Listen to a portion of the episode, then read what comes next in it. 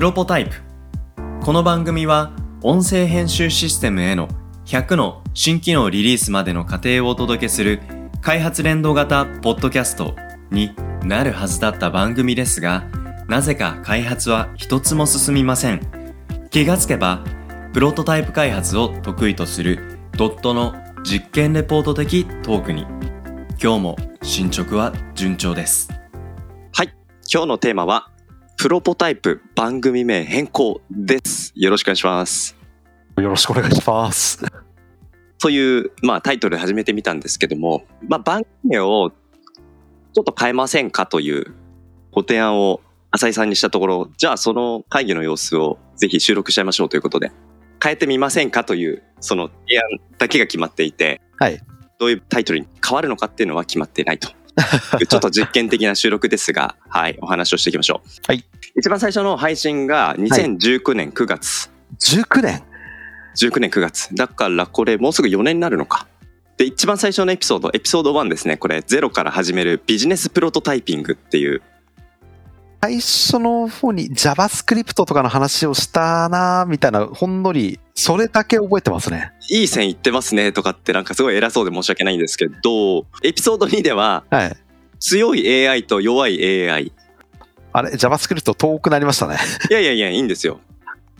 いい話というかね、はい前回、あの、リーナ AI スタジオの、あの、はいはいはい話もしましたけど、AI に対する印象が変わるとか、うんうん。電卓の話とか、僕なんかどっかでしたことあるなって、ちょうど思ってたんですよ、前回のエピソードで。はいはいはい。うん、もしかしたらこのエピソード2ですでにないとか。で、エピソード3で来るのが、まさに JavaScript の知られざる誕生秘話。なるほど。JS ライブラリの奇跡と革命とか、これがエピソード4ですね。なるほど。とかとかとかっていうことで、はい実はこのプロポタイプという番組の名前、はい。ほんと意味わかんない名前だなって、あの、初めて聞いた方とか、ずっと聞いてくださってる方、思ってるかもしれませんが、浅井さんの会社はプロトタイピングの会社ですと。この番組をスタートした時に、まあ一つコンセプトとしてキーワードを持ってきたのが、この番組のですね。はい。で、僕の会社はプロポ FM という、ポッドキャストの制作であったり、ポッドキャスト配信用のシステムを作るっていうところでやっている、この2社が一緒にやるということで、プロポタイプという番組名で始めたんですが、番組のリスナーさんに何を届けていくかっていうことを、ちゃんとあんま考えてなかった時期でのスタートだったんで、4年ぐらいやってくる中で、やっぱりこの番組は、あの、僕もすごい学びになってるのは、浅井さんというシステム開発の会社で経営を担っている立場の浅井さんが日々日頃どんな風に会社経営を考えてるのかっていうこととか、ビジネスのトレンドだったりとか、いろんな一方で課題感とかもいろいろ経験しながらのアウトプットとか、そういう意味だと、一方で僕もプロポ FM を運営している合同会社サブマリンの代表をやってるというところで、二人の経営者ですよね。これが小さなスモールスタートアップでありながら日々日頃向き合っている経営課題であったり、社会課題意識だったり、それをどうやってデジタルって文脈、あとはデジタルっていうことの入り口でありながら、一方で社会課題的な文脈にどう接続していくのかとか、うんうんうん。あとは AI っていう文脈でね、今年もすごいいろんなトレンドに勢いありますけど、これってやっぱり理系の人だけのものじゃないとか、デジタルの人だけのものじゃないって、広くいろんな人にとって大事な要素だけどそこと向き合うっていう時のマインドセットの変化だったり、こういったことにどうやって自分たちアジャストしていくかなとか、結構本当いろんなトピックをカバーしてるんですよね。で、そういうことが詰まってるんだっていうことが、このプロポタイプっていう番組名から全く想像ができない。番組名がよりね、多くの皆さんに届いて広がっていくような、まあ形に設計し直すっていうことと、4年前にこの番組名でスタートした時から、ちょっと振り返りをしながら、やっぱりやる過程で積み重ねてきたエピソード、番組の特性みたいなところも出てきてるんで、改めてこの番組、どういう方にね、聞いてもらえるのが、あの、我々としての願いなのかってことをもう一回、ぜひちょっと話してみましょうかっていうお話でした。なるほど。これちなみに、一般的な感覚をお聞きしたいんですけど、プロポタイプじゃなくて、プロトタイプとかプロトタイピングって言葉はなんとなく意味通じます？通じます。なるほど。そうすると、今プロポタイプの中で話してることって、ドットの日記みたいなもんじゃないですか。そうすると、プロトタイピング経営とか、で、そうすると意味合い的には、経営もプロトタイプ思考でやってますよ、みたいな。あー、いいですね、いいですね。今の聞いて共感をしたのは、僕らも現在進行形でいろんなことを学んだり直面したりしながらトライエラーをして、これが成功方法ですよじゃなく、僕ら自身が僕ら自身の経験を振り返りながら次になんかつなげていくっていう、常に動いている、変化している、その現在地のスナップショットじゃないですか。だこの積み重ねの過程っていうのをちょっとその俯瞰すると、まさにプロトタイピング的な変化だったり、時間軸の進行っていうところはすごい共感を僕も感じますね。で、逆に、プロトタイピング経営ってなる経営論みたいな堅苦しいなっていう印象もあるけど、経営プロトタイピング日記みたいな感じまでいくと、ゆるさも出ますよね。日記って現在の記録をつけることによって、過去を振り返って、また未来に生かすみたいな、そういう意味では、今、来てるのは、プロトタイピング経営日記か。その辺ありますね。経営って言葉もなんか、あんまり堅苦しいなって感じもするんで、プロトタイピングカンパニーとかでもいいですし、プロポタイプっていうのが今全部アルファベットでかっこいいので、僕できれば日本語ってちょいダサな感じにしたいですね。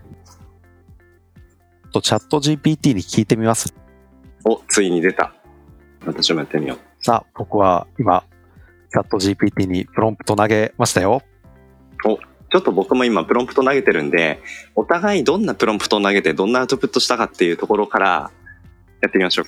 どっちからいきます？プロンプトを言ってから番組名を公開するか、番組名公開してからプロンプト、どっちが面白いですかね？僕はやっぱりプロセスを楽しむ派なんで、まずは結果をお互い出して、どういうプロンプトを投げたのかっていうことをお互い想像しながらちょっとそれを聞いてみるっていう感じにしはい。じゃあ一つ目。プロトタイプ日記。スタートアップの裏話。うん。で、もう一個いいなと思ったのは、プロトタイピングの日々。スタートアップの舞台裏。あー、はあはあはあはあはあ。うん。あ、これもいいな。スタートアップノート。プロトタイピングの現場から。おー。いいじゃないですか。こんなところですかね。なるほど。僕の方行きましょうか。一つ目は、はい。パソコンと納豆。いやいやいやいやいやいや、あの、これサブタイトルなんですよ。パソコンと納豆、デジタル社長のブツブツ話。あ、いいな、それ。ブツブツが納豆なんでしょうね。で、二つ目がですね、ちょっと恥ずかしいビジネスパジャマ会議。で、三つ目これ直球ですね。おっちゃんのビジネス日記。三つ目は、これも意味わかんないですね。え、四つ目サブタイトルないんですけど、うん。あの頃僕らはプロトタイプだった。最高だな。と最後がこれですね。AI とお寿司。非 IT エンジニアの経営日記。まあこんな感じですかね。いやー、すごい。これはもう完全にね、浅井さんの勝ちですね。これ、ちょっとどういうプロンプトを出したかっていうことを、一つ明るみにしていきたいんですけど、はいはい。僕が浅井さんのプロンプトに多分こういう言葉入ってんじゃないかなっていうのを当ててくんおーで面、白いですね。これね、まず、キーワードはでこれ入れてたんで、非 IT エンジニア社長。実は入れてないんですよ。え、嘘入れてないんですよ。え、すごっ。じゃあ、おっさん経営者。入れてないんですよ。入れてない。あとはなんだ？ブツブツ。入れてない。入れてないの？あ、じゃあ、浅井さんがどういう感じのプロンプトの作り方をまずしたかってところをちょっと聞かせてもらって、はいで、最後にちょっとプロンプトを読んでもらう感じでどうであ、す了解です。プトを最終的にはちょっとずつ変えてって、うんうんうん。採用したのは3個目ですね。なので、はい1回目、2回目、3回目っていう形で変えてきました。で、最初は結構かっこよさげなものになっちゃって、一番最初に入れたプロンプトを読みますね。はい。ポッドキャストの番組名を考えています。うん。内容は自分の会社の経営日記みたいなものです。はい。経営という言葉を使わずに内容が伝わるフランクなちょいダサの番組名を決めてください。なお、会社はシステム開発の会社でプロトタイピングやマッシュアップを1個目なんですけど、なるほど、なるほど。そしたら、例えば、プロジェクト0から1へとか、コードの裏側とか、おお。ハッキングリアリティ、プロトタイプ日誌とか、そんな感じのが出てきちゃったので、ちょっと変えました。ちょいだその番組を決めてください。なお、会社はシステム開発の会社で、プロトタイピング、マッシュアップを得意としていますが、あが、まり IT の話はしません。うんたまに AI の話はします。って言ったら、ここで、うん。なんかあの、ネットフリックスのドキュメンタリー番組みたいになっちゃって、あれ、おかしいなと思ったので、ここでプロンプトをちょっと変えました。そこがミソだったんでしょうね、はいきっと。最後のやつはまた全部読みますね。うんポッドキャストの番組名を考えています。内容は自分の会社の経営日記みたいなものです。経営という言葉を使わずに内容が伝わるフランクな番組名を決めてください。うん。なお、会社はシステム開発の会社で、プロトタイピングやマッシュアップを得意としていますが、あまり IT の話はしません。たまに AI の話はします。番組名はできるだけダサいものがいいです。で、最後にこのダサいものがいいですっていうところを別の文章に分けたっていうところですね。ええー、全く当たんなかった。星崎さんのやつをちょっと当てていいですか？入ってるだろうなってのはスタートアップ、入ってます。プロトタイピング、入ってます。日記ってキーワードは？入ってますよね。日記も入ってますで、。あとは、なんだろう、わかりやすい、わかりやすいは入れてないな。シンプル。入れてない。入れてないっす。かっこつけない。気さくにっていうような感じに入れてますね。あー、なるほど。これはどういうふうにやってったんですか？えっ、と、ちょっと長いです。ポッドキャスト番組名を考えています。まずですね、リスナーのターゲットが誰かってことを宣言しました。デジタルスタートアップの経営だったり、働き方、カルチャー作りに興味がある人。これがリスナーターゲットで、番組ホストの2人はデジタルスモールスタートアップの経営者2人。日記のようなカジュアルなトーンで日頃の経営トピックや会社のカルチャーから働き方、仕事の楽しさを気さくに探求していく番組です。で、もともとプロポタイプという番組で運営してきましたが、プロトタイピングという概念を大事にしています。かっこよいタイトルというよりも、ちょいダサ、日記感のあるタイトルを希望します。10個ほど提案してもらえませんか？ということで、現在検討中のタイトル、経営プロトタイピング日記、プロトタイピングな経営日記、日々経営プロトタイピングっていう感じですね。これどう考えてもそっちの方が正解ですよねだ。から、これ、どう考えても正解だっていう、このアプローチじゃないプロンプトにも、すっごい面白さが詰まってるってことが、僕と浅井さんとの間のコントラストですっごい感じますよね。浅井さんのプロンプトとそれこそマッシュアップしてくれもらって、浅井さん側でちょっとなんか投げてみてくださいよ。あーちょっと待ってくださいね。じゃあちょっと、フォーマットは粗崎さんのやつにして、ちょっと僕の方のエッセンスとかを入れた形のプロンプトを投げてみますね。じゃあまず、どんなプロンプトにしたかを今回は教えてもらって、で、一緒にちょっと投げて、浅井さんの反応から展開を楽しみましょう。わかりました。ポッドキャストの番組名を考えています。リスナーのターゲットはデジタルスタートアップの経営や働き方、カルチャー作りに興味がある人で、番組のホスト2人は、えーのあたりは全部同じです。で、かっこいいタイトルというよりも、ダサい、フランクな番組名を決めてください。で、現在検討中のタイトルっていうのもそのままにして、最後に、あまり IT の話はしません。たまに AI の話はします。うん。番組名はできるだけ恥ずかしいくらいダサいものがいいですチャ。レンジーなプロンプトを投げまし、投げますね。どうぞ。これは、はい。ゆるい経営者の日常、プロトタイピングの秘密。経営者のゆるトーク、プロトタイピング日記。経営っていうところを経営者っていうふうに僕らが、あ、誰が話してるのかっていうことを伝えるっていう意味での経営者という文言は、経営っていう言葉よりも、だいぶなんか人気感あって、堅苦しさが解けますね。これ今まで出てきたやつの中で、まあ、組み合わせになるかなと思うんですけど、僕結構あの、パソコンと納豆のサブタイトル好きなんですよ。あ、いいですね、あれ。ブツブツトークでしたっけ？ブツブツ話ですね、こっちだと。ブツブツはい話か。